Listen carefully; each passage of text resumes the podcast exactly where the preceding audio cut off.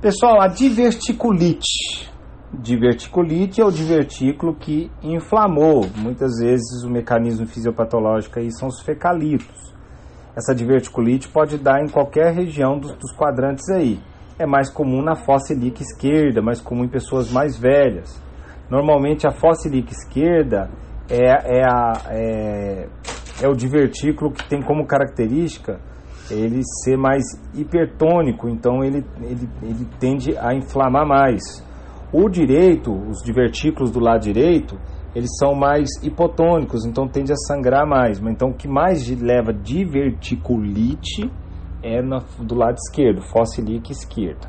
É uma dor lenta, vem acompanhado com náuseas, pode vir acompanhado com uma diarreia e pode estar acompanhado com febre. Agora vem um ponto importante: se esse paciente vem com uma história já junto de uma infecção urinária, um ito, e ainda junto fala que chama atenção uma pneumatúria, a pessoa quando relata na clínica que quando está urinando parece que está saindo arzinho. Isso me fala de uma diverticulite que fistulou para a bexiga que inclusive é uma complicação, é a principal complicação da diverticulite. Bom, no exame físico, ele pode apresentar a peritonite, né? Se está um pouquinho mais avançado, pode ser que não apresente a peritonite. Uma massa dolorosa palpação, principalmente em fossa ilíaca esquerda. E para fazer o diagnóstico é a tomografia.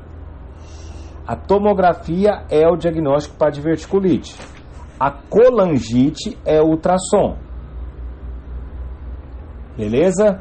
Enquanto a colecistite, a colecistite é ultrassom. Então, da via biliar é ultrassom, da, da, da, da, da, da vesícula é ultrassom, dos divertículos é a tomografia. Tanto é que a partir da tomografia nós temos a classificação de Hint. A partir da tomografia a gente vai observar como que está é, essa região. Se eu tenho sinais de abscesso pericólico ou mesentérico,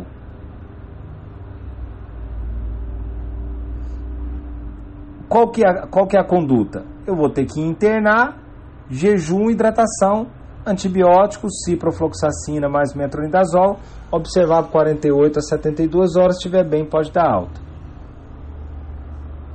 Se ele tem sinais de abscesso pélvico isolado ou retroperitoneal. Qual que é a conduta aí? É a drenagem percutânea guiada por ultrassonografia. Se ele fez essa drenagem percutânea, ficou legal, estabilizou, a conduta é o estágio 1, que é intern manter internado, hidratar, jejum, antibiótico, metronidazol e cipro. Bom, qual que é a se esse paciente tem uma doença diverticular perfurada com peritonite purulenta. A, o tratamento desse paciente com uma doença diverticular perfurada com peritonite purulenta, eu não sei como eu sei diferenciar uma peritonite purulenta ou uma peritonite fecal, não confesso que eu não sei. Tá tudo lá para dentro, né? Eu sei que é mas está por dentro, né? A não ser que mostre, a não ser que na tomografia consegue ver se é fezes ou se é pus. Aí tudo bem.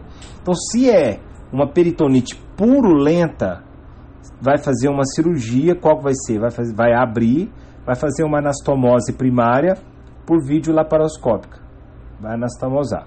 Se é uma peritonite fecal generalizada, aí a, a, a conduta é uma cirurgia de Hartmann, que é aquela cirurgia em dois tempos.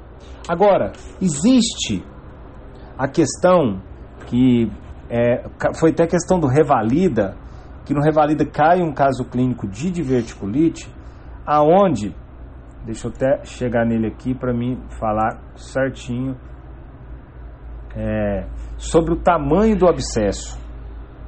Se o abscesso tem até 3 centímetros, 4 centímetros, não precisa fazer drenagem percutânea.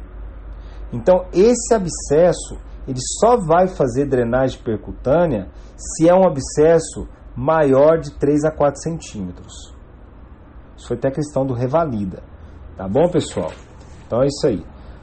Então, quais são alguns diagnósticos diferenciais? Super difícil aí alguns diagnósticos, essa adenite mesentérica, essa apedangite pipóica, tá tudo falando aí o que, que são eles no material aí. Complicações, a complicação mais comum é a fístula colo-vesical e perfurações. Beleza, pessoal? Então tá aí, foi até questão de prova aí do, do último revalida, uma diverticulite. Valeu!